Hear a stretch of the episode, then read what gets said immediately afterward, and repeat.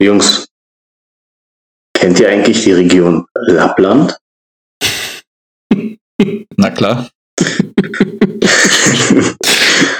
Da setzt man sich sonst vielleicht nicht so mit unbedingt auseinander, oder? Aber sagt euch was. Habe ich schon mal gehört, ja. So, egal, ich, ich lasse meinen schlechten Humor am besten auch weg. Erzähl. Ja, ich habe jetzt nämlich auch was Wichtiges. In Lappland ist es nämlich so, dort existieren mehr Rentiere als Menschen. Und zwar schätzungsweise etwa 200.000 zu 185.000. Und was genau möchtest du uns damit sagen? Das hört sich nach einem scheiße geilen Ort an.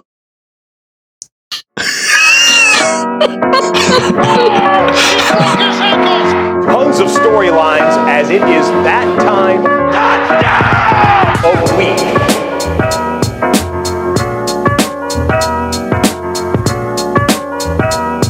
Reicht, reicht mit unnötigem Zeit, Seitwissen. ähm, damit würde ich sagen, hallo und herzlich willkommen, Jungs. Und wir sind immer noch drei Vögel. Lamin, Marvin und Scherno. Ein wunderschön. Alles klar bei euch, Jungs? Wie geht's? Und auch heute geht es wieder um den einzig wahren Football, würde ich sagen. Und damit, mir geht's gut. Ich danke dir, Marvin. Ich hoffe, euch geht's auch gut. Ja, ich, kann mich, ich kann mich auch nicht beschweren. Ich hatte ein paar Tage, schwere Tage auf der Arbeit hinter mir, aber inzwischen alles wieder gut. Und I'm ready to talk football. Let's go, würde ich sagen. Ja, was, was gerade, was passiert über das Wochenende? Gibt es irgendwas, was euch auf der Seele brennt? Irgendwas, was ihr unbedingt loswerden wollt jetzt erstmal? Äh, ja, die NFL ist ein bisschen durchgedreht, würde ich sagen, am Wochenende. Also ein Upset nach dem anderen. Äh, Favoriten haben gefühlt äh, im Minutentakt verloren. Spannende Spiele dabei, also viel, was passiert ist auf jeden Fall. Ich würde einfach eindeutig sagen, das Highlight des Tages gab es noch nie in der NFL. Josh Allen wird von Josh Allen gesackt. Josh Allen wird von Josh Allen intercepted. Josh Allen wird von Josh Allen. Nein, Josh Allen nimmt von Josh Allen ein Strip Fumble auf und noch irgendwas, was Josh Allen bei Josh Allen gemacht hat. Ja, also ich finde auch, das war das, was mich auch am meisten bewegt hat jetzt über das Wochenende, weil wie wir schon alle rausgefunden haben, ich mag unnützes, unnützige Side-Facts. Das, das ist aber auch so ein richtiges Ami-Ding, oder? Also wie die das abgefeiert haben, dann noch Statistiken rausgeholt, äh, selber Pick in derselben Runde, gleich groß, ja. also die, die feiern solche Statistiken auf jeden Fall, Die, die die, Amis. haben, die, sind, die sind so ausgerastet, sogar in, den, in, im Li in der Live-Übertragung. Oh mein Gott, hier, boah, boah, Josh Allen sack, Josh Allen. Ja. die waren richtig on fire, was diesen Fact angeht. Ja, vor allem gefühlt nach dem Sack schon ging es ja um nichts anderes mehr in diesem Spiel. Also ich habe immer, wenn das Spiel übertragen wurde, habe ich nur das gehört. Ja, Und das, weil die war gefühlt auch die Hälfte vom Spiel einfach die ganze Zeit 6-6 stand. ja, ich wollte gerade sagen, also dass ein Spiel wie Jacksonville Buffalo ohne Touchdown endet und Buffalo gegen Jacksonville verliert, ist da irgendwie komplett äh, in Schatten gerückt, nur weil die Amis diese Josh Allen Nummer so gefeiert haben. Also crazy, wenn ihr mich fragt. Definitiv. Und wisst ihr noch, was ich letzte Woche gesagt habe? Buffalo Bills gegen die für das 17. Spiel nach Deutschland. Das wird on fire. Ich, äh, ich will erst gar nicht über was anderes reden, was wir Vögel hier gemacht haben. Aber dazu kommen wir später noch. Ist ja auch eine Weile noch hin, also heißt ja nicht, dass es in einem Jahr genauso aussieht. Oh. Ja, das stimmt auch, aber wenn es so aussieht, dann glaube ich, werden viele trotz der Euphorie sich einfach nur denken, warum? Warum ich? Oh boy. But let's cut to the cheese. Und damit meine ich nicht Die Packers. Ich, ich wollte gerade fragen, ob das eine Anspielung war. Stimmt, da war ja Ich habe deine Bewegung gesehen. Nee, nee. Wir reden nicht drüber. Das Einzige, was man, was finde ich, was wir mitnehmen können, ich, vielleicht löse ich wieder eine Kontroverse aus, was auch immer, also wieder. Ich, das, die, die Packers ohne Aaron Rodgers und fast schon wieder ohne komplette Defense hätten das Spiel mit Backup Quarterback gegen die Chiefs gewinnen können. Und ich weiß nicht so wirklich, wie die Chiefs gerade aussehen. Ich finde die nicht gut. Also 13 Punkte gegen einen Backup Quarterback und eine zerstückelte Defense, wo sich in der Aufwärmung noch der Number One Cornerback, ich habe gerade Anführungszeichen gemacht,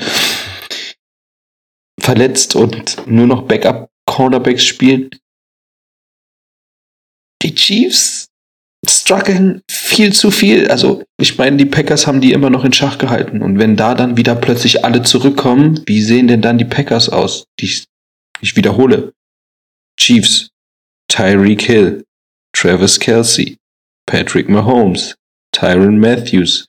Ich kann weiterzählen. Also, da ist Chris Jones, da, da, das Team ist star besetzt. Ist jetzt natürlich die Frage, ob das daran liegt, dass die Chiefs dieses Jahr einfach nicht gut sind oder ob die Packers trotz der ganzen Verletzungen und ohne Aaron Rodgers so gut sind. Also finde ich sehr schwer einzuschätzen, aber bei den Chiefs, äh, die letzten Spiele sah es ja ähnlich aus, deswegen, ja, ich glaube, die sind einfach nicht mehr auf dem Top-Niveau, aber trotzdem darf man die, glaube ich, nicht unterschätzen. Ja, ich glaube auch. Ich glaube, die sind schon noch irgendwo auf einem Top-Niveau unterwegs. Nur fällt es ihnen zurzeit unglaublich schwer zu produzieren einfach. Also wenn man das gesehen hat, das, da hat man zwei Teams gesehen, die sich beide unglaublich schwer tun. Nur bei den Packers war es einfach verständlicher durch die ganzen Ausfälle. Und bei den Chiefs hat man sich die ganze Zeit gefragt, ja, platzt denn nun der Knoten? Ja, platzt denn nun? Aber geplatzt ist am Ende nicht. Das fragt man sich seit vier, fünf Spielen, oder ja. nicht? Ja. Ja. Es ist, es, es ist komisch, was bei den Chiefs abgeht. Aber hey, äh, ähm, äh, die AFC ist dieses Jahr gefühlt nicht so stark und Playoffs sind immer noch drin. Deswegen, Hälfte der Saison haben wir jetzt erst geschafft und ich glaube, das ist noch ein langer Weg und am Ende wird man sehen, was dann bei rauskommt. Genau. Habt ihr noch etwas über das Spiel, äh, über die Spiele jetzt vom Wochenende? Hm, nichts Besonderes, worauf wir jetzt äh, detailliert eingehen müssten, ne? Ich habe auch nichts. War, finde ich, kein äußerst spektakuläres Wochenende, aber auch kein schlechtes Wochenende. Ja. Es war einfach, es war gut, es hat Spaß gemacht zuzuschauen, so wie jedes Wochenende. Es gab Highlights, auch wie immer. Aber ich glaube, es ist jetzt nichts, wo wir wirklich gesondert drauf eingehen können. Was war denn für dich das beste ja, Spiel am Wochenende machen? Ähm, ja, was heißt das Beste? Das, äh, was mich am meisten überrascht hat, eigentlich wahrscheinlich die Cowboys, die gegen die Broncos zu Hause komplett untergegangen sind. Also, das hat, glaube ich, keiner erwartet. Vorher nur ein Spiel verloren. Dak Prescott zurück von der Verletzung und dann ja teilweise das halbes Spiel oder ich weiß gar nicht wie lange ohne Punkt zu Hause gegen die Broncos. Dass sie so doll verlieren, damit denke ich, hat keiner gerechnet. Ja, haben die nicht erst in, in, allem, haben die nicht erst. Vor allem nicht nach dem Abgang, ne, nicht, nicht direkt nach dem Abgang von, von Miller, wo man alle, wo alle denken, der Pass-Rusher schlechthin, das, das, das quasi Gesicht von der Franchise aktuell ist gerade weggegangen. Da rennt plötzlich, ich glaube direkt sein Backup sogar von Von Miller, hat direkt zwei Sex gemacht. Also er hat auch einen richtig guten Tag. Das haben wir auch gemerkt. Er wollte irgendwie was beweisen an dem Tag und sowas mag ja. Das sind ja die Geschichten, die der Sport halt immer schreibt, ne? Und was war, also wann, Marvin meinte auch gerade, glaube ich, zweite Halbzeit irgendwann haben, haben die, äh, haben die Cowboys angefangen zu funken und ich glaube, wenn ich mich nicht irre, war es nicht sogar auch wirklich erst im letzten Viertel dann. Es war auf jeden Fall Trash Time. Ja, also, also. Das Spiel war auf jeden Fall vorbei. Was ich ja auch noch äh, besonders finde, weil die Broncos, finde ich, auch mittlerweile so ein Team sind, was irgendwie im Nirgendwo rumschwirrt und extrem schwer einzuschätzen sind. Also die hatten ja einen sehr guten Start in die Saison, aber mittlerweile ist das ja auch nichts Halbes und nichts Ganzes und dann zu den Cowboys zu fahren und so deutlich zu gewinnen, das war eine Überraschung in meinen Augen. Ja, vor allem auch die Broncos, die spielen halt aber auch in so einer, in so einer Division geführt, wo alle Teams so sind, weil sie halt auch alle irgendwie den gleichen Rekord geführt haben. Ich, kann, ich habe es gerade vor mir, ich kann es euch ja mal sagen. Sie sind mit den Chargers, den Raiders und den Chiefs. Und alle haben fünf Siege. Und die Chargers und Raiders stehen bei drei Niederlagen. Und die Kansas City Chiefs und die Broncos bei vier. Das heißt, alle stehen irgendwie gleich da. Ja, das ist äh, das, was ich eben meinte mit der AFC dieses Jahr. In der AFC North sieht es ja eigentlich genauso aus, dass da alle irgendwie fast gleich auf sind und im Rennen um die Playoffs noch dabei sind. Aber kein Team, was so wirklich heraussticht und äh, konstant die Spiele gewinnt. Also sehr interessant, wie ich finde, die AFC dieses Jahr. Ja, extrem. Und wie, wie gesagt, wenn man sich dann halt noch so eine spezielle Division anguckt, wo am Ende gefühlt gewürfelt wird, wer da weiterkommt. Ja, ich bin gespannt. Ich bin echt gespannt, dass da die Raiders und die Chargers irgendwie vor den Chiefs stehen aktuell gefühlt. Ist hart. Oder halt auch nicht, wenn man sieht, wie sie spielen. Naja. So viel zum Wochenende, würde ich erstmal sagen. Das Einspiel steht uns zum Zeitpunkt der Aufnahme auch noch bevor, ne?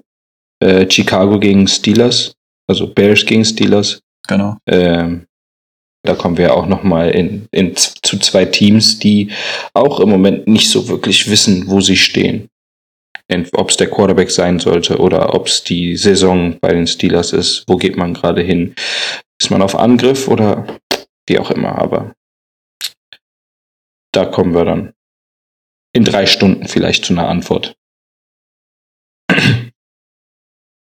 Na gut. Ich würde sagen, reicht jetzt wirklich für den Spieltag. Hm, der ist somit abgehakt. Ich glaube, wir haben die wichtigsten Themen auch abgearbeitet. Und jetzt würde ich sagen, habt ihr was vorbereitet für mich?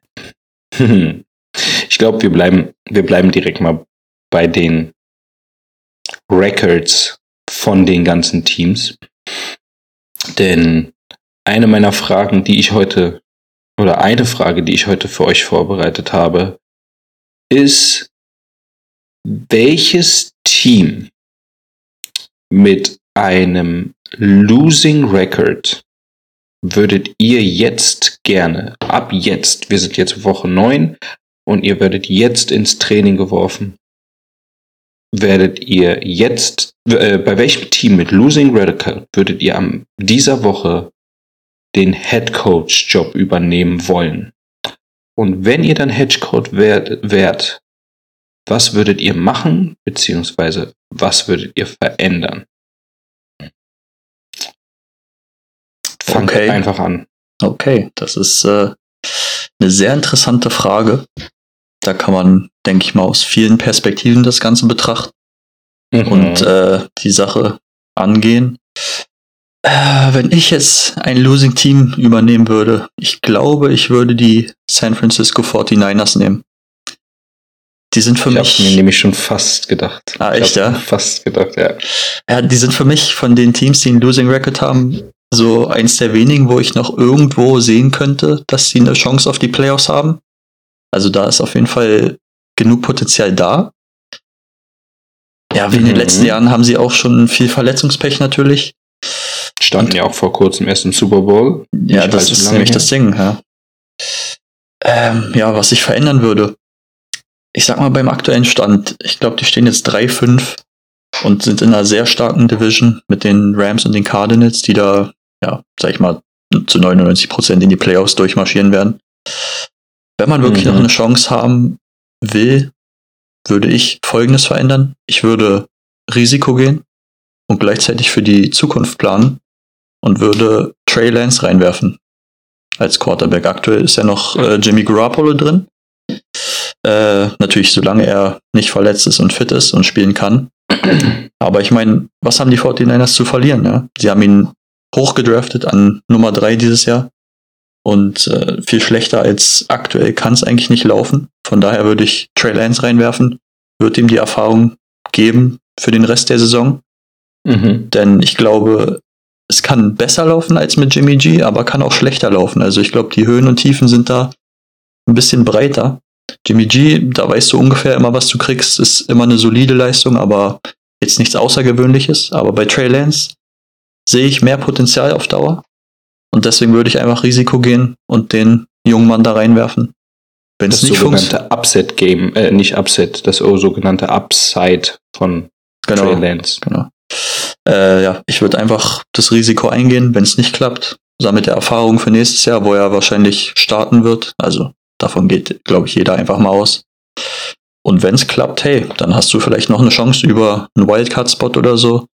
Wenn du einen, einen guten Run jetzt in der zweiten Hälfte der Saison machst, vielleicht doch noch in die Playoffs zu kommen. Deswegen, mein Call sind die 49ers und ich würde den Quarterback swappen und einfach mal Risiko gehen. Mhm. Kurze, kurze Gegenfrage. Was passiert, wenn du Trey Lance reinwirfst jetzt und die restliche Saison verlierst? Verbrennst du damit vielleicht die junge Motivation von dem Quarterback, den du dann probierst dort reinzuwerfen?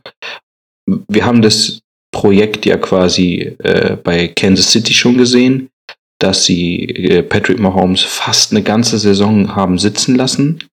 In dem Fall von Trey Lance funktioniert es nicht ganz, weil er durch Jimmy G's verletzungsbedingtes Ausfallen ja schon einen Start hatte. Und das Spiel sah nicht so genial aus. Deswegen, was passiert, wenn die restliche Saison, Saison von Trey Lance so aussieht? Was ist das dann? Schützt du deinen jungen Quarterback und backst dann doch wieder Jimmy G rein? Kannst du Jimmy G danach wieder reintun? Und das würde dann eventuell sogar das Selbstvertrauen von Trey Lance noch weiter runterziehen? Was meinst du?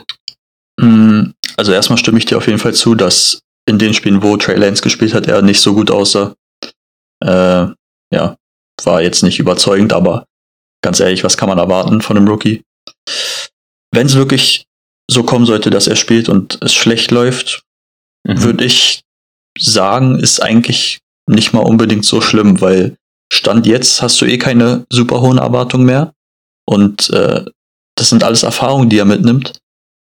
Äh, mit Jimmy G ist nach dem Jahr zu ja, einer sehr hohen Wahrscheinlichkeit sowieso Schluss. Deswegen äh, ja, kann Trey Lance diese Erfahrung mitnehmen und kann vielleicht daraus auch viel lernen und auch noch mehr Motivation ziehen für nächstes Jahr, dass er halt sieht, wo seine Schwächen noch sind, wo er Fehler macht, was er noch von den äh, Veteranen wie Jimmy G zum Beispiel lernen kann und das dann fürs nächste Jahr mitnehmen kann und umso besser vorbereitet zu sein. Deswegen sehe ich es nicht mal unbedingt als Gefahr, sondern vielleicht sogar eher als Chance. Also Mhm. äh, ich denke, es ist eine Win-Win-Situation, wenn du Trey Lance reinwirfst. Stand jetzt. Ja, und auch vor allem, im- also ich, ich finde es auch voll, es ist eine sehr gute Idee, weil ich bin auch immer ein Fan von, davon, den jungen Leuten einfach auch den Vortritt zu geben.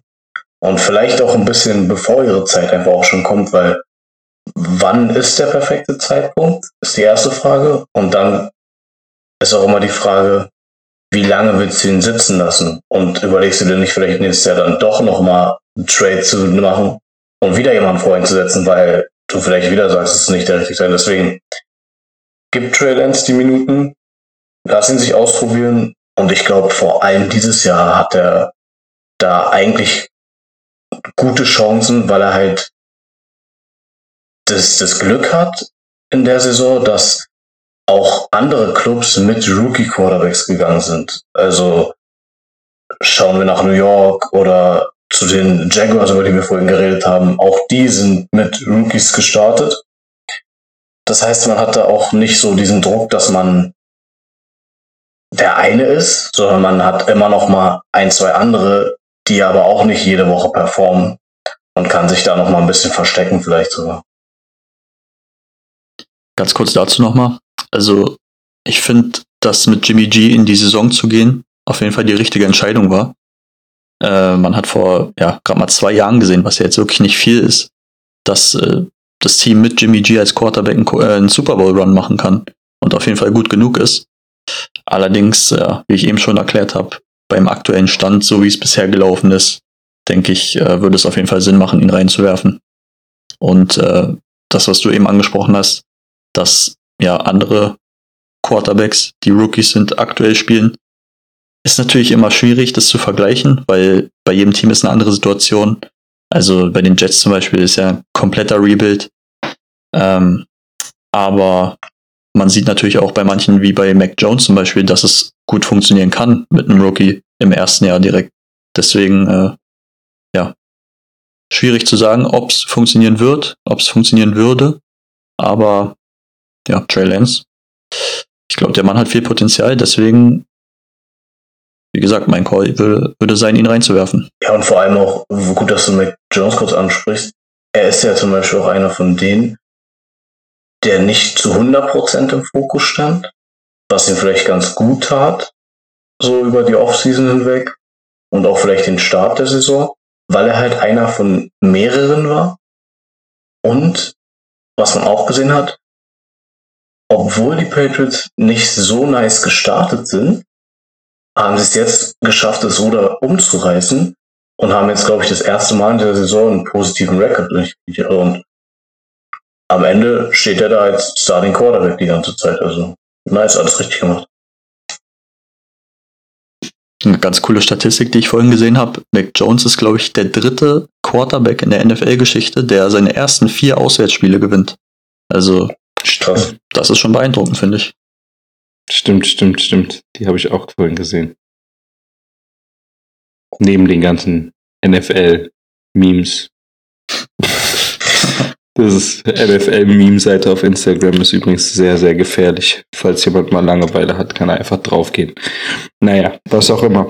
Cerno, achso, ne, Marvin, möchtest du noch? Ich finde es ich find's cool, dass du die 49ers genommen hast. Ich muss auch sagen, mutig, weil aus einem, aus genau einem Punkt mutig.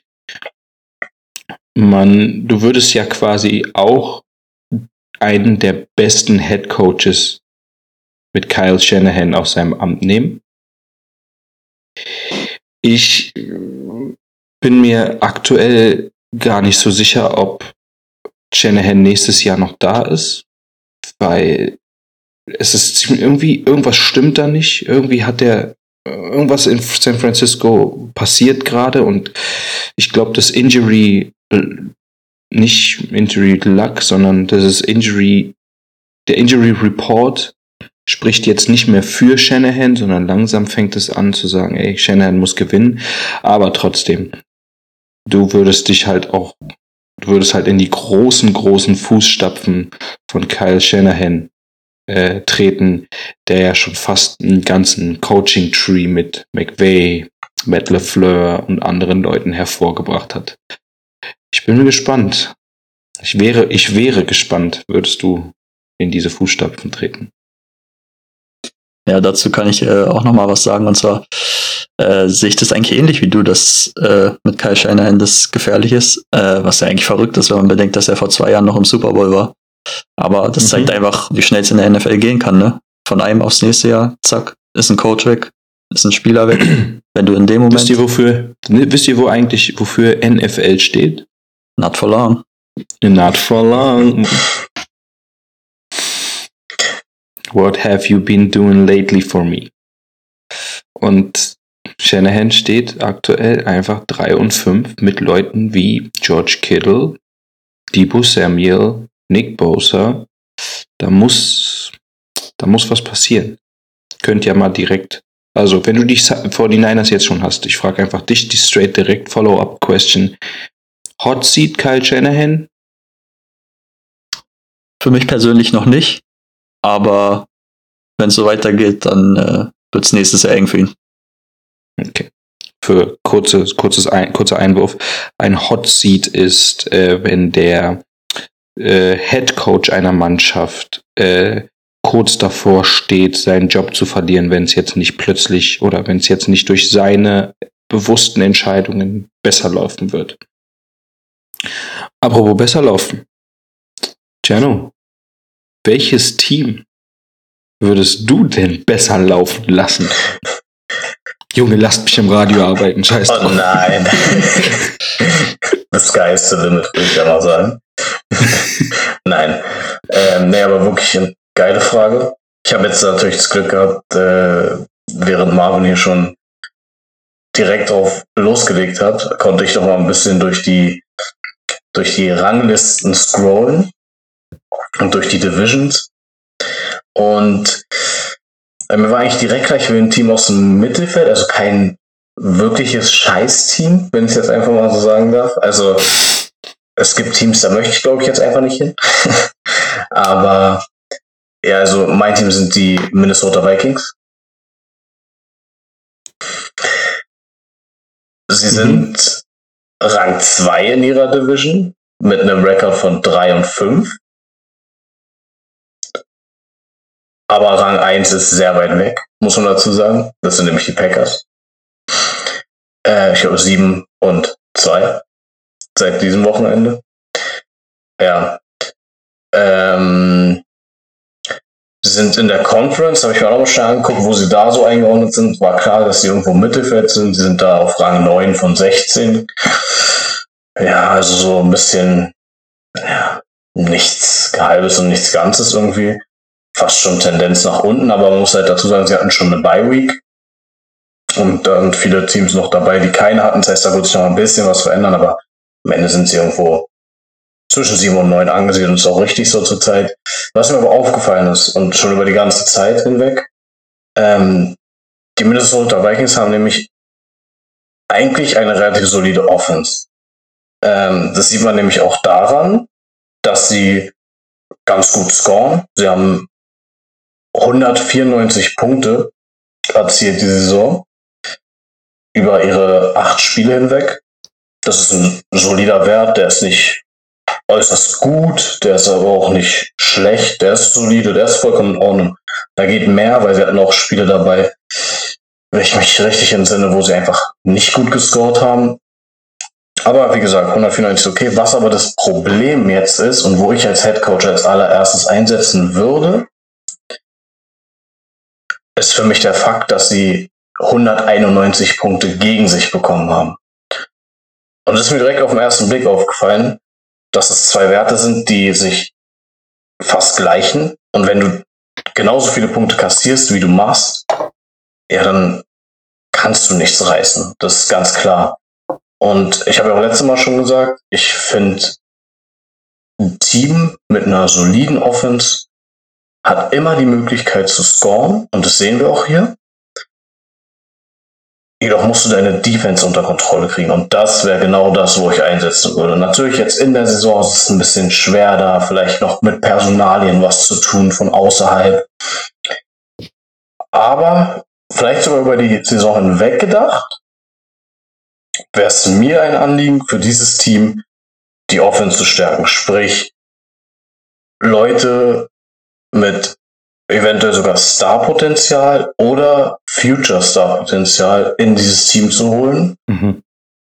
und dort einfach punktuell Defizite zu stärken. Sprich, jemand, der einfach ein Biest ist in Sachen Sex.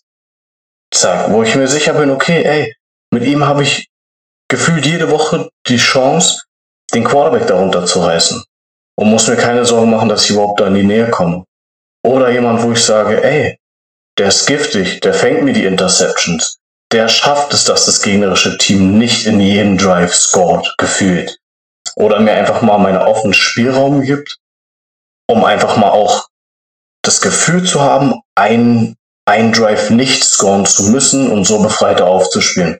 Und genau deswegen entscheide ich mich für die Minnesota Vikings. Teamklauer? Musste ich kurz mal so einwerfen, aber ich habe die Frage gestellt, deswegen gehe ich last. Man muss auch einfach mal, wenn ich dich dazu kurz unterstützen darf, man muss auch einfach mal dazu sagen, Alter, die haben Justin Jefferson und Delvin Cook in, innerhalb von einer Offense. Und Adam Thielen auch noch. Man auch Thielen. Einer der besten äh, Red Zone Targets der letzten Jahre der Liga. Ähm, jetzt am Wochenende auch wieder abgeliefert. Einfach, der stand da einmal ganz kurz, einmal so seelenruhig und ohne sich wirklich groß zu bewegen in der Endzone, hat einen Ball gefangen und läuft dann einfach so raus, so von wegen, ja, hab einen Touchdown gefangen, let's go. Ähm, was machen wir als nächstes? Ein bisschen weiter aufwärmen? Ja, okay, let's go. Die Minnesota, die Minnesota Vikings haben, ich habe vorhin nachgeguckt, weil ich sie auch noch nehmen wollte, aus allen ihren Spielen, die sie verloren haben, nur ein einziges verloren, was sieben Punkte hatte. Alle anderen hatten vier oder drei. Kirk Cousins ist meiner Meinung nach einfach in, jetzt an dem Punkt angekommen, wo er einfach diese Offense schultern muss und sie durchrennen muss. Und ich glaube, mit Cherno als Head Coach, der dem dann da Feuer hinterm Hintern macht, kann funktionieren. Ich bin, ich bin, ich finde den Pick geil, wie gesagt, weil du ihn, weil ich ihn auch genommen hätte, definitiv. Trotzdem eine kurze weiterführende Frage, ist fast genau die gleiche wie vorher. Wir haben Mike Zimmer als einer der Head Coaches hier, der ein defensive-minded Player ist. Der hat, der hat Defensive hervorgebracht, wie kein zweiter gefühlt. Wäre das dein Ansatz immer noch? Dass du, dass deine Defense das Aushängeschild von den Vikings trägst, wäre, wenn du heute in diese Woche übernehmen würdest? Ja, ganz klar ja. Also mir gefällt der Ansatz auch extrem. Ich finde nur, man sieht halt hier, wie wir schon gerade drüber gesprochen haben, an den Stats her, nicht wirklich, dass hier die Defense ein Aushängeschild für dieses Franchise ist. Und genau das wäre das, was ich verändern wollen würde, weil wenn du defensive-minded bist, Alter, dann kriegt deine Punkte gegen dich in, und in Griff. Weil, ihr habt schon gerade angedeutet, sie haben in der Offense, ich mache mir da keine Sorgen. Also das, die Offense ist ein, die muss kein Aushängeschild sein. Wenn du die Leute da siehst, die da aufs Feld gehen mit Justin Jefferson und auch Devin Cook, ich meine, es sind einfach Spieler, die punkten, die werden punkten und Kirk Cousins, er liefert ja ab. Er liefert durchaus ab dieses Jahr. Er kann noch mehr ab, er muss noch mehr abliefern, um sie dahin zu bringen, wo sie wahrscheinlich hinwollen, um ja auch einfach in die Playoffs zu kommen noch, weil die, die, die äh, Chicago, Chicago Bears stehen, hängen den Jungs im Nacken. Fakt. Und ich finde, das ist das Erschreckende, weil ein Team wie die Vikings, so wie sie dieses Jahr aufgestellt sind, sollten ein Team wie die Bears eigentlich abhängen können. Und weil sie einfach auch nicht stark sind, also sie, sie stehen auch 3 zu 5, sie stehen genauso wie, wie die äh, Vikings und das ist nicht richtig. Und ich habe jetzt nochmal kurz reingeguckt. Ein ganz kurzer Wert nur. Interceptions. Ich habe ja gesagt, ich würde mal gucken, ob ich jemanden finde, entweder im Draft dann zur nächsten Saison oder das ist ja was halt immer riskant ist natürlich, aber da einfach mal schauen oder auch über ähm, Trades einfach mal schauen, was man machen kann. Und Interceptions bei den Vikings. Derjenige, der die Jungs da anführt, ist Xavier Woods mit zwei Interceptions. Und alle, die danach kommen, haben eine. Das heißt, ich glaube, das sind so Werte, da brauchst du einfach auch mal Jungs, die sich in den ersten acht Spieltagen auch einfach mal mehr als ein oder zwei Interceptions holen. Ich meine, gucken wir uns jemanden wie Jalen Ramsey bei den Rams an. Der Junge holt gefühlt jedes Wochenende eine. Du weißt, du kannst dir eigentlich gefühlt sicher sein, dass er Intercept, eine Interception fängt. Und dann auch den Gegner zu Boden wirft. Aber das ist was anderes. Das ist dann Power, Defensive Power. Nein, aber es ist ja, es ist ja auch nichts gegen den Spieler einzeln. Es sind einfach Sachen, wo ich denke, ey, wenn da noch jemand ist, der die Jungs da anführt in diesen Disziplinen, dann ziehen die anderen mit. Das ist dann ein Fluss. Und wenn er dann der zweite oder dritte ist mit zwei Interception, ja, dann beschwert sich doch keiner mehr. Kann ich, ge- gehe ich mit, kann ich nachvollziehen. Also, Den Ansatz kann ich nachvollziehen. Und ich bin auf deiner Seite. Aber apropos meine Seite, wer ist am Montag offiziell auf die Waivers gekommen? Redest du von OBJ? Richtig. Wo hat OBJ vorher gespielt, bevor er bei den Browns gespielt hat? Vor den Browns? Bei den Giants? Richtig.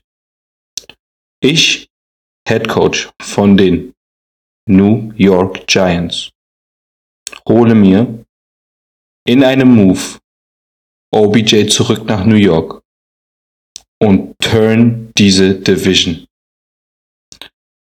Comeback von OBJ nach New York. Der hat ja schon gesagt, er, er hat in so einem Twitter-Post gesagt, so, wenn mich irgendjemand, der nicht ähm, Contender ist, irgendwie claimen will, ja, dann mache ich da meine Szene. Wo geht das besser als im Broadway? Komm zurück, zeig deine One-Head-Catches. Und ich würde, ich würde ab dieser Woche gerne die New York Giants Head coachen. Und zwar aus folgenden Gründen. Die Defense ist überraschend gut. Die Defense ist überraschend gut. Man kann nicht großartig gegen diese Defense sagen. Sie ist keine Oberklasse-Defense, sie ist keine Unterklasse-Defense, sie ist einfach, einfach eine solide Defense. Aber das Potenzial, was in dieser Offense steckt, Shaquan Barkley, wenn er mal wieder fit ist, Kadarius Tony, der jetzt immer wieder mehr und mehr hinterherkommt, super Receiver und das ist nicht mal die Eins. Äh, Name entfallen. Kenny Ähm, Galladay? äh, Kenny Galladay mit, mit immer mit drin. Äh, Devonte Booker, äh, nee, Devonte Booker als Backup zu Saquon Barkley hat auch einfach dieses Jahr schon abgeräumt. Evan Ingram, wenn der richtig ins Spiel eingebunden wird, der kann alles gut, der kann ein Spiel wieder rumreißen. Äh, ähm, Kyle Rudolph als Tight End, der spielt da auch. So zwei, zwei Tight End Sets. Boah, gib es mir. So, der, die können, oder, und nicht zu vergessen, seit kurzem, seit dieser Saison, auch so eine Speedstar-Waffe wie John Ross, der einfach das Feld runter flitzt und einfach einen Ball hinten, der für so ein Field Stretcher ist, ganz hinten, äh, die, die, die in den Safeties den Rücken abschneidet und sagt, mhm, ich stehe übrigens hinter euch, ich habe übrigens auch den Ball. Das Team, das hat so eine offensive Firepower, wenn dann nicht Turf Monster, Fumble, Jungle, Daniel Jones da wäre. Das ist so mein Ansatz.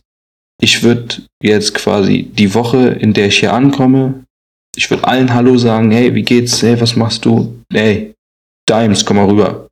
Ich werfe dir jetzt 4322 Bälle vor, äh, zu, in diesen, äh, jetzt genau in dieser Sekunde. Und wenn du davon einen nur fallen lässt, machst du 500 Runden hier um den Sportplatz. Richtig Bootcamp.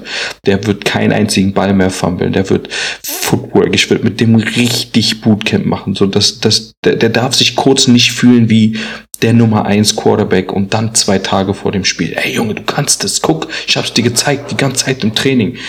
Ja, ja, ist ein bisschen hier. Aber Daniel Jones ist halt das Problem bei den New York Giants, meiner Meinung nach. Du hast jemanden, den du, den du, der, dein Team muss ihm vertrauen. Und das Krasse ist, der hat so, der hat, der hat so Höhen und Tiefen. Auf der, in der einen Woche spielen die ein Trickplay und da fängt er einen Ball aus der Luft mit einer Hand und tut so, als ob er einfach so ein, so ein, so ein Wide Receiver ist. In der anderen Woche merkt er nicht, dass der Druck von einer Seite des Balls kommt und dem, äh, von der einer Seite der Offen äh, Defensive Line kommt. Und dann wird er gesackt, fummelt den Ball, bumm, Spielzug vorbei. Was, was soll denn das? Komm, komm klar. Und wenn wir jetzt mit meiner Hilfe OBJ wieder zurück Okay, ich muss an Gettleman noch vorbei, aber das ist ein anderes Thema. Wenn wir aber OBJ zurück nach New York holen, da wo er berühmt geworden ist, dann hilft dir OBJ, Quinn Galladay, Saquon Barkley, John Ross, Kadarius Tony und diese solide Defense, die einfach dir nur einen Floor bringt und dir die Spiele nicht gewinnt, aber auch nicht verliert. Dann hast du ein New York Giants Team, wo ich wirklich sagen kann, mit dem, mit der Performance, die ich jetzt am Wochenende von den Dallas Cowboys gesehen habe, eventuell noch eine Chance hätte. Jedenfalls ein Run in die Richtung. zu machen in eine positive Richtung. Ich habe dazu mal eine Frage an dich, Lamin. Hau rein. Äh, Es gibt in der Offensive bei den Giants drei äh, Positionen, die immer ein bisschen kritisiert werden. Einmal Daniel Jones, der Quarterback, wie Mhm. du es auch schon angesprochen hast. Dann vor allem die letzten Jahre auch die Offensive Line, die extrem Mhm. Probleme hatte. Ja, Und äh, das Coaching, vor allem auch der Offensive Coordinator Jason Garrett, ehemaliger Head Coach von den Dallas Cowboys, der auch dieses Jahr extrem kritisiert wird. Welcher dieser drei Personalien, glaubst du, ist das größte Problem? ich würde ich würd sagen, die O-Line. Die Offensive Line, die ja auch über die Offseason, wenn ich mich jetzt nicht täusche, da müsste ich jetzt noch mal ein bisschen mehr Recherche reingesteckt haben hätten müssen, habe ich aber nicht. Ähm, die O-Line, da wurde ja in der Offseason auch irgendwie rein investiert. Und das hat nicht ganz funktioniert, weil sich da auch irgendjemand ver verletzt hat, glaube ich. Und die spielen eigentlich gar nicht in der Besetzung, wie sie sie besetzen wollen, wenn ich das richtig im Kopf habe. Wenn du aber, man, die Leute, die da eine größere Ausführung zu haben wollen, einfach mal in die letzte Woche Folge reingucken, in die, unsere allererste Folge.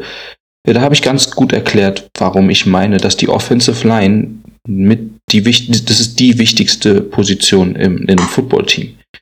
So, wenn die nicht funktioniert, wenn du da vorne eine Drehtür hast und du einen Quarterback hinter dir stehen hast, der, äh, der grundsätzlich gerne mal einfach sagt, guck mal hier, der Ball ist eigentlich auch Baguette, hier, nimmt es mir ab. Ja, dann gib dem doch wenigstens die Möglichkeit zu sagen, hm, nee, wir halten dir die Pocket frei und du hast, du musst gar nicht richtig, wirklich scramblen oder du musst nicht bei jedem, du musst nicht jedes Mal Angst haben, dass der Druck zu dir kommt. Geben wir dir, geben dir Zeit und dann kannst du deine Reads durchgehen, erster, zweiter, dritter, Checkdown, bumm, fertig. Ich würde sagen, wenn du, wenn ich jetzt, wenn ich als erstes dorthin komme, hole ich mir OBJ, damit OBJ aber angestellt wird, äh, angespielt werden kann, die Offensive Line Probleme regeln und dann kann das, wie gesagt, man, Entschuldigung, es wird ein bisschen kompliziert. Ich meine, der Schedule, der restliche Schedule von den Giants sieht nicht ganz so einfach aus. Man hat nächste Woche, man hat jetzt eine Bye Week, dann Tampa, dann kommen noch die Chargers irgendwann und dann spielt man noch gegen die Cowboys nochmal. Ist nicht jetzt so der leckerste Schedule oder die, der, der, der, der, der leckerste Schedule-Ende, aber was soll's. Wenn ich da ankomme, das wird schon. Ich würde mal sagen, Tampa ist jetzt kein Win, aber so weit, so Ich, gut. ich finde auch nur mal dazu, ich finde den Pick, äh, den Ausweichpick muss man dazu sagen, sorry nochmal dafür. Aber nice, weil ich finde New. York ist halt voll spannend. Und von den beiden New York Teams dann nochmal die Giants finde ich nochmal ein bisschen spannender, muss ich ehr- ehrlich zugeben. Ähm, ja, aber ich glaube, es ist immer ein hartes Pflaster und du stehst irgendwie auch immer, also wir haben ja vorhin über Hot Seats gesprochen. Ich glaube, das ist ein Ort, wo du von Tag eins das Gefühl hast, dein Hintern brennt. Und wenn du Mhm. nicht ablieferst, stehst du morgen auf der Straße und musst dir wieder einen neuen Job suchen. Deswegen finde ich das auch gewagt. Jetzt wäre nur für mich die Frage, weil du hast angesprochen mit OBJ. Ist kein Geheimnis, ich bin ein großer OBJ-Fan. Ich glaube jeder, weil wir alle lieben Spektakel. Aber glaubt ihr jetzt nach dem letzten Move auch bei den Browns, ist es mehr Stress oder wird es ein Segen sein, sich so jemand wie ihn jetzt ins Team zu holen? In der Situation, es geht um die Situation. Oder ist er nicht vielleicht besser aufgehoben bei einem Team, wo alles passt, siehe, man kann sie jetzt nicht vergleichen unbedingt, aber siehe AB, also Antonio Brown und Tampa Bay. Ähm, ja, ganz eindeutig. Also, wir reden ja jetzt natürlich hier von hypothetischen Sachen und ich glaube nicht, ich persönlich glaube nicht, dass OBJ zu den Giants gehen würde und oder gehen wird. Das ist jetzt nur in meinem, in meinem hypothetischen Universum so. Quasi, ich habe Madden gespielt und habe ihn mir von der Waivers geholt. Wow. Aber ich glaube, du brauchst jemanden, du brauchst eine heftige Führungsperson, um OBJ in deinem Team halten zu können. Oder ihn ich nenne es jetzt einfach mal, zu kontrollieren. Er darf, seine, Sa- er darf da seine Sachen gerne machen, aber du brauchst jemanden, vor dem, wo er sich auch durchsetzen muss, wo er den Willen zeigen möchte, okay, ich, ich, ich kann einer der Besseren hier sein. Wenn du da, ich, mir fällt jetzt zum Beispiel ein, wenn der zum Beispiel ne- bei den Cardinals landen würde, dann ist er nicht der beste Receiver dort. Da ist ein Hopkins. Der, da muss der sich anstrengen. Da muss er die Arschbacken zusammenkneifen und arbeiten. Wenn er zu den Packers kommen würde, der ist dort nicht der beste Receiver. Da ist ein Devante Adams. Der, da muss er die Arschbacken zusammenkneifen. Und äh, bei, bei jetzt könnte man noch den, könnte jetzt sagen, okay, selbst bei den Chargers wäre er nicht der beste Receiver. Da ist Keelan Allen und mh, da könnte man jetzt debattieren, aber ich, der muss halt dort auch die Arschbacken zusammenkneifen. Und das sind halt so Sachen. Äh, Es ist ein Fluch, würde ich sogar sagen, wenn du OBJ probierst zu bekommen und er gar nicht bei dir sein will. Siehe Browns Debakel oder wenn, de, wenn dein AB-Beispiel bleibt, siehe Raiders AB, der hatte keinen Bock mehr, hat gesehen, nö, nö ich, ich komme einfach nicht. Das würde dann quasi AB2 sein. AOBJ. Oh no, oh no. Aber ja. Ja, ich glaube auch, also ich glaube, jeder, jeder ähm, Head Coach kann froh sein, einen Spieler wie OBJ in seinen Reihen zu haben. Da muss ich nur sicher sein, dass er die ganze Geschichte handeln kann. Also ich glaube, es ist auch wichtig, dass der Head Coach, Head Coach selber mit ihm umgehen kann, mit Spielertypen wie ihm. Aber ich glaube nicht, also ich, ich glaube vor allem, dass OBJ in ein Team möchte, wo er gewinnen kann und wo er schnell gewinnen kann. Und dazu nochmal, ich habe vorhin gelesen zufällig, dass er, soweit ich es richtig gehört habe, Richtung Seattle möchte. Oh, Aber das ist natürlich alles Spekulation. Also ich glaub, bin mir sicher, dass er nicht gesagt hat, ich möchte bitte zu Seattle. Nein, aber ja, so soll's, so soll's sein aus seinen Lagern. Aber ob er da glücklich wird, ist dann die nächste Frage. Ne? Das habe ich jetzt zum Beispiel noch nicht gehört, aber wäre auch ein bisschen widersprüchlich dieses Jahr, wenn man sieht, dass die Seahawks auch strugglen. Aber hey, vielleicht plant er auch längerfristig und Russell Wilson wird ja da noch eine Weile bleiben, deswegen mal gucken. Genau, aber ich Ja. glaube, wäre schon interessant, Ja. Russell und äh, OBJ. Ich glaube, das könnte schon harmonieren. Aber ja, wäre schon auch irgendwo widersprüchlich. Mein Gott, mal sehen, wo er landet. Es wäre es wär spannend, es wäre spannend zu sehen. Ähm, meine Frage. Stellt euch vor, ihr kriegt heute zum Geburtstag, was auch immer, einfach so als Surprise von einer Person, die euch nahesteht, einen Gutschein in die Hand gedrückt. Dieser ist für ein Spiel eurer Wahl in der NFL für nächste Saison. Ein Wunschspiel. Ihr könnt euch die Teams frei, frei Nächste wählen. Saison? Nächste Saison. Also ihr könnt genug planen, ihr könnt euch ein bisschen Zeit nehmen. So. Und worauf mir jetzt eigentlich ankommt, ist nicht unbedingt das Matchup. Das interessiert mich auch, was ihr euch da wünschen würdet, aber ich will von euch, dass ihr mir beschreibt, wie euer Stadiontag aussieht. Sprich, was macht ihr nach dem Aufstehen? Was ist das Erste, was ihr machen werdet? Und was macht ihr als allerletztes, bevor ihr schlafen geht? Also ich will wirklich wissen, von Sekunde 1 an diesem Tag bis zur letzten, was werdet ihr machen? Und was mich auch noch interessiert, welches oder beziehungsweise wo soll das Spiel ausgetragen werden? Sogar das dürft ihr euch jetzt in diesem Beispiel aussuchen. Also soll es in den Staaten sein? Soll es vielleicht ein London Game sein? Oder wünschen wir uns jetzt schon ein Spiel hier in Deutschland? Liegt jetzt an euch, ihr könnt euch das so ein bisschen zusammenbasteln. Ihr seid an der Reihe. Okay, ich fange mal kurz an. Ich, ich habe für mich persönlich, ich weiß nicht, was bei euch beiden war, ich habe für mich persönlich den kleinen Vorteil, dass ich, als ich mal in Amerika für mein Honeymoon war, ich bei einem Basketballspiel war, war von Lakers gegen Magic. Magics. Äh, nicht Lakers, Entschuldigung, äh, Cavaliers, Cleveland Cavaliers, damals noch mit LeBron gegen Magics. So, was aber, was aber das Wichtige ist, das, was ich damit mitgenommen habe, du musst super früh los. Du musst super früh los. Die, haben, die Amis haben super große Autobahnen und trotzdem sind die voll. Der Weg zum Stadion ist super voll. Wo will ich spielen?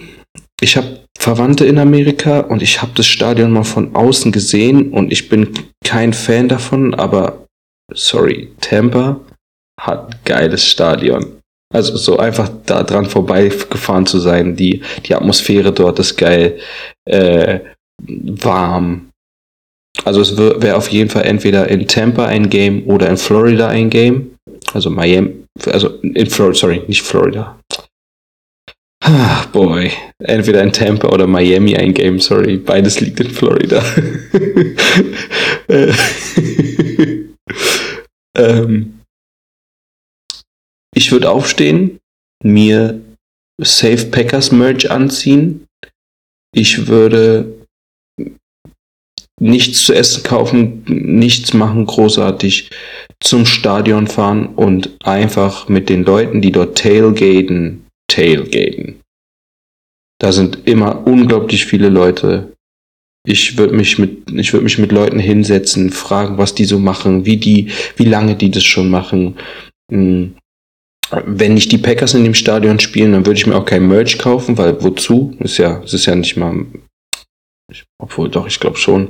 Irgendwas würde ich mir schon mitnehmen lassen, aber dann halt, das wäre so meine Reihenfolge. Früh aufstehen, hinfahren, mit den Leuten tailgaten, Spiel gucken, und dann einfach so viel von der Situation aufnehmen wie möglich. Ich weiß nicht, ob ich so, ich bin nicht so ein krasser Stadiongänger. Ich bin jetzt nicht so, oh, oh, wie schön, oh, guck mal, wie groß das Stadion. Hm, deswegen weiß ich nicht, ob ich mich großartig im Stadion aufhalten würde, aber dieses, ich würde mir gerne die Aufwärmung von den Spielern angucken. Ich würde gucken, oh krass, okay, wie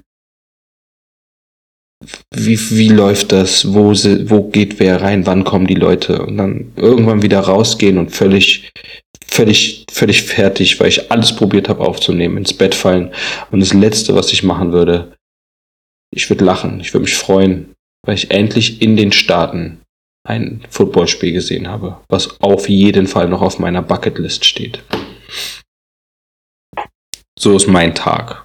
Ja, nice. nice. Also, dir geht's, wenn ich es richtig raushöre, natürlich ums Spiel, ums Game, aber das ist halt das, was ich auch daran so spannend finde, oder an dieser Frage bei euch auch ein bisschen rausfiltern wollte.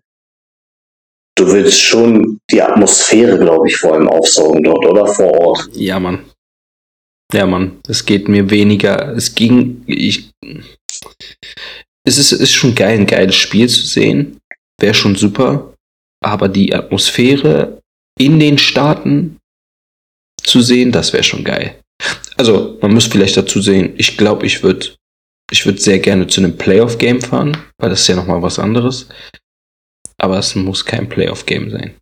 Einfach die Atmosphäre mitbekommen. Nur nicht Week 1. Week 1 ist immer strange. Week 1 und Week 18 vielleicht nicht, aber sonst geht's. Ja, du kannst ja, ich habe ja gesagt, du kannst den Spieltag frei wählen, du kannst mitten in der Saison gehen, Regular Season Game oder auch in den Playoffs. Von mir aus auch Super Bowl natürlich, also eigentlich wäre jeder zum Super Bowl gefühlt, aber ich glaube für, das, für den ersten Stadionbesuch drüben in den Staaten fühlt sich alles an wie ein Super Bowl. Glaube ich auch. Also wenn du hättest du jetzt aber auch gesagt, wenn du, hättest du die Frage auf dieses Jahr bezogen noch, ja, die Frage hätte sich erledigt. SoFi Stadium, Super Bowl dieses Jahr, Dr. Dre, Eminem, Scheiß auf das Spiel. Da sind, da sind wir dann wieder bei der Atmosphäre, glaube ich. Das lieber ein Konzert als Football, wa? Ey, Mann, ich hab da beides. Besser geht's eigentlich, vor allem mit den Acts. Ey. Reden wir nicht drüber. Ich habe schon nach den Preisen geguckt. Das ist traurig, dass ich nicht hinfahren kann. Ja. Marvin, ich gebe ab. Ja, danke dir. Äh, tatsächlich geht's mir ähnlich wie dir. Also ich glaube auch, das Besondere dabei ist diese Atmosphäre, die man einfach in der ganzen Stadt an so einem Spieltag äh, aufsaugen kann. Äh, ich würde mir wahrscheinlich am liebsten ein Primetime-Game, also was in Deutschland hier nachts läuft, also in den USA dann abends. Würde ich mir wahrscheinlich gerne angucken wollen. Einfach weil man dann den ganzen Tag über in der Stadt diese Atmosphäre mitkriegt von den Leuten. Ich würde dann morgens in so ein klassisches amerikanisches Diner erstmal gehen und da ausgiebig frühstücken. Äh, würde mit den Leuten da vielleicht ein bisschen reden und äh, mich austauschen, was sie glauben, wie das Spiel ausgehen wird, wie es laufen wird. Und ich würde dann auch schon relativ früh Richtung Stadion gehen. Oft gibt's ja dann auch äh, ja, in der Umgebung des Stadions äh, irgendwelche Angebote für Fans, irgendwelche Spiele, irgendwas, was da aufgebaut ist. Wenn man da die ganzen Kinder mit ihren Jerseys rumlaufen sieht, wie sie sich kleine Bälle zu werfen oder irgendwelche Maskottchen, die da rumtanzen, Musik läuft. Also ich glaube, das ist schon, das ist schon was Besonderes und das würde ich auf jeden Fall gerne mal live miterleben. Und äh, ja, wie Lamin auch schon gesagt hat, wenn das Spiel dann am Ende noch gut ist, ist natürlich gut, ist super. Aber das Besondere ist, glaube ich, wirklich dieses Live dabei sein, live alles miterleben und diese elektrisierende Atmosphäre einfach rund um den ganzen Spieltag miterleben. Und äh, ja, gerade wenn es dann ein Night Game ist, mit Flutlicht und wenn die Fans äh, ordentlich abgehen, wenn das Team dann ins Stadion einläuft mit äh, Rauchkanonen und äh, Musik und die Starspieler werden announced. Also ich glaube, das ist schon ein Gänsehautmoment und äh, möchte ich auf jeden Fall auch irgendwann nochmal erleben, sowas. Mhm, mhm. Ich glaube, Es ist, es ist ein geiles Feeling einfach. Glaube ich, kann ich mir vorstellen. Ja, definitiv. Allein, guck mal, genau das ist das, was ich hören wollte, weil am Ende geht's nur ums Feeling, glaube ich, bei der ganzen Sache. Und das, was, was dieser Sport da so uns einfach aufgezeichnet hat als Traum. Und das ist so interessant. Das, was ihr gerade beschrieben habt, ist auch genau das, was ich mir so vorgestellt habe. Also, ich will auch einfach morgens aufwachen und schon wissen, ey, heute gibt's nur Football. Ich werde jetzt gleich irgendwas Geiles essen. Und dann werde ich mit einer Masse von anderen Fans dort rüberfahren ins Stadion. Am besten noch mit dem Trikot überstreifen, um einfach, um einfach zu sagen, ey, okay, die ganze Erfahrung mitgenommen und dann da versuchen, so viel aufzusaugen wie möglich. Wirklich diesen Tag einfach zu genießen, sich mit den Leuten hinstellen, drüber reden, auch erfahren, was, was ist eigentlich, wie fühlt sich dieser Tag eigentlich für die an? Ist ja auch irgendwo interessant. Ist das so Daily Business? Ist normal? Oder ist das schon auch immer noch was extrem Spannendes für die, jede Woche aufs Neue dahin zu gehen und auch was Marvin angesprochen hat, da den kleinen Sohn mit hinzunehmen, der von vom äh, also siebten Lebensjahr schon, weiß ich nicht, Packers-Fan ist, Bengals-Fan ist, was auch immer für ein Fan. Und einfach damit aufwächst.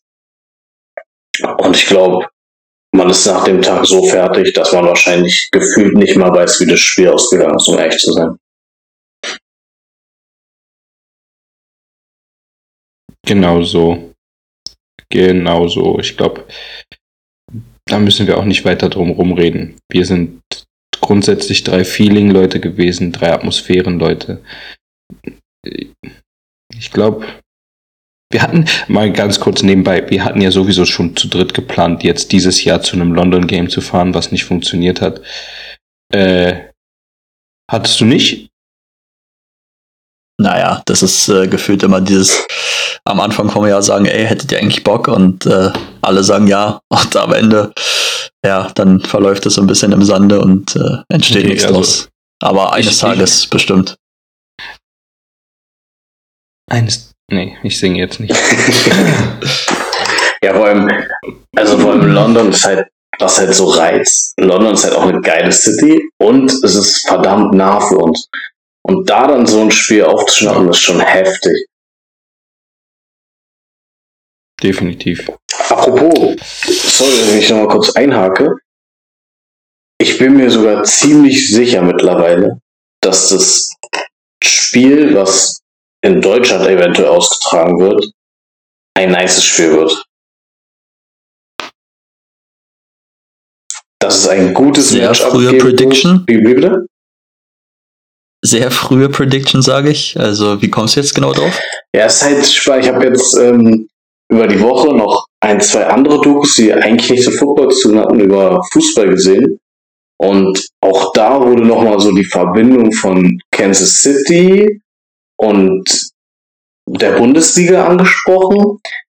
Jetzt waren dieses Wochenende ja auch äh, deutsche Vertreter mit im Stadion bei Kansas. Kansas mit Aufwärmshirts, auf denen die Zahlen in Deutsch ausgeschrieben drauf standen, aufgelaufen und haben sich so warm. Da sind viele Verbindungen irgendwie nach Kansas, wo ich so denke, ah, und wie sich der, der Owner damals geäußert hatte in dem Interview, findet er den deutschen Markt auch sehr interessant.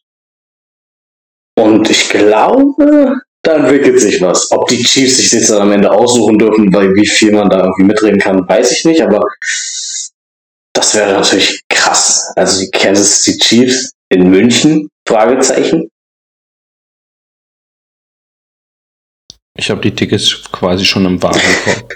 Und nicht vergessen, Aber ja, ich glaube, ich hätte jedes, ich glaube, ich hätte aber auch jedes Ticket in Deutschland einfach im Warenkorb so. safe. Und, und aber das Wichtigste hier jetzt, nicht vergessen, ihr habt es zuerst bei uns gehört. Auf frech einfach eine richtig dreiste Prediction gegeben und jetzt so tun, weil ich irgendwas aufgeschnappt hat, als würde ich hier ihr Rapport. Tje, tje, tje, Rappaport. Tje, tje, was auch immer. Ah, kommen wir zu etwas Traurigem. Etwas sehr, sehr Traurigem. Meiner Vogelwette von letzter Woche. ich hatte ja gewettet, dass im Dolphins Texans Game im kompletten Spiel nicht mal so nicht mal so viele Punkte fallen wie in der ersten Halbzeit von den Packers gegen die Chiefs. So, was ist draus geworden? Nischt ist es. Die äh, Dolphins haben oh, Informationslücke. Hm, 19 zu 7 gewonnen? Danke. Die Dolphins haben 19 zu 17 zu 7, sorry, 17 zu 9. Zahlendreher, 17 zu 9 war's. Okay. Die Dolphins haben 17 zu 9 gegen die Texans gewonnen, was insgesamt 26 Punkte ergibt. Und die Packers haben gegen die Chiefs mit 6 zu 13 verloren, was im ganzen Spiel 19 Punkte sind, was immer noch 10 Punkte weniger sind. 7 zu Also 13. 7 zu 13, der 7 extra zu Punkt 13, war drin. genau. Ja, der extra Punkt war drin. Genau, sorry. Ähm, ja, ist äh, nicht gut ausgegangen. Damit haben wir diese Woche einen Gewinner. Und zwar Marvin, Jawohl. der, der, der sich die meisten Punkte geholt hat für diese Woche, beziehungsweise wir haben zwei Gewinner, weil sowohl Cerno als auch Marvin auf die, äh, auf diese, dieses Ergebnis nicht eingehen wollten. Cerno hat aber nur zwei Punkte gesetzt, äh, Marvin drei, deswegen führt Marvin jetzt mit fünf Punkten, Cerno hat drei Punkte und ich habe keinen Punkt erreicht. Aber das Ganze kann sich heute ändern. Ich weiß zwar nicht, wer von euch beiden jetzt diese Woche unsere verrückte Vogelwette vorbereitet hat, aber ich bin gespannt. Ich habe mir diese Woche was äh, ausgedacht für euch, Hm. bezieh- beziehungsweise für uns. Und zwar folgendes. Ähm, ich gehe da direkt zum Thursday Night Game. Und zwar spielen da die Ravens gegen die Dolphins. Vom Ergebnis her denke ich relativ eindeutige Sache. Ravens sind da klarer Favorit. Aber darum soll es hier nicht gehen. Und zwar ist mir auch aufgefallen, dass das Nummer 1 Rushing Team der Liga gegen das Nummer 32 Rushing Team der Liga spielt. Also das Beste gegen das Schlechteste. okay. Und dann dachte ich, ah, könnte doch interessant sein, äh, vielleicht mit folgender Prediction an die Sache ranzugehen. Ich frage euch, holt Lamar Jackson mehr Rushing Yards als die gesamten Miami Dolphins? Und noch eine interessante Sache. die ich bei meiner Recherche dabei gefunden habe.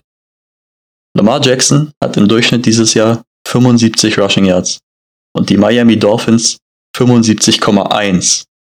Also es sind komplett faire Bedingungen und äh, ich glaube, das ist eine ja, interessante Vogelwette und äh, bin gespannt, was ihr dazu sagen werdet. Äh, nice. Erstmal nice und scheiße, ja. Aber äh, es ist extrem schwer, weil es so ausgeglichen ist. Wie kann denn ein Mann so eine Teamstatistik ausgleichen?